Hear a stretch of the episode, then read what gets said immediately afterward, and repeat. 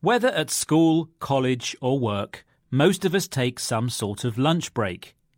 It's a good time to have a rest, catch up with friends, and eat some food. But here lies the dilemma what to eat? There are a feast of options, but because of limited time or money, many of us stick to what we know, usually the humble sandwich.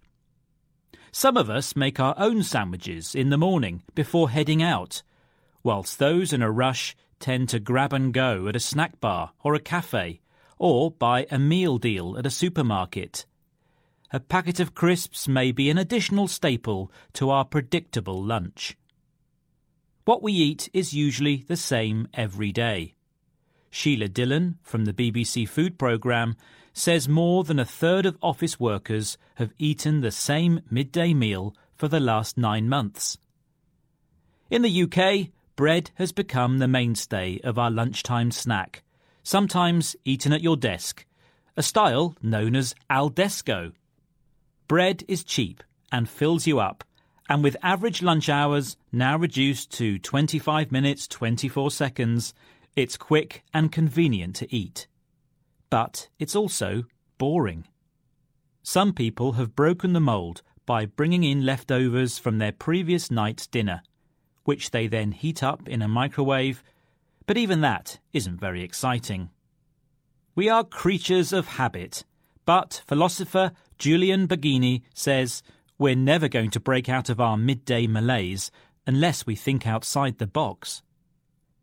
There are alternatives that will fill you up. With just a microwave and a kettle, there are a number of hot, satisfying meals that can be made, such as soups and jacket potatoes, served with a dollop of baked beans or cheese. And then there are the ubiquitous instant noodles in a pot, although you may question how nutritious they are.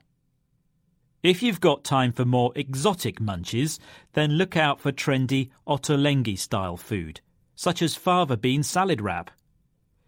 There's also the healthy Japanese style bento box or lunch box that normally contains a mix of carbohydrate, protein, and vegetable. And of course, another healthy Japanese treat is sushi. But if I've got time for a proper lunch, I head to my local greasy spoon and tuck into a fry up. Not very healthy, but delicious, and it sets me up for an afternoon of hard work. Then it's time for the next dilemma what to have for dinner. What do you usually eat for lunch?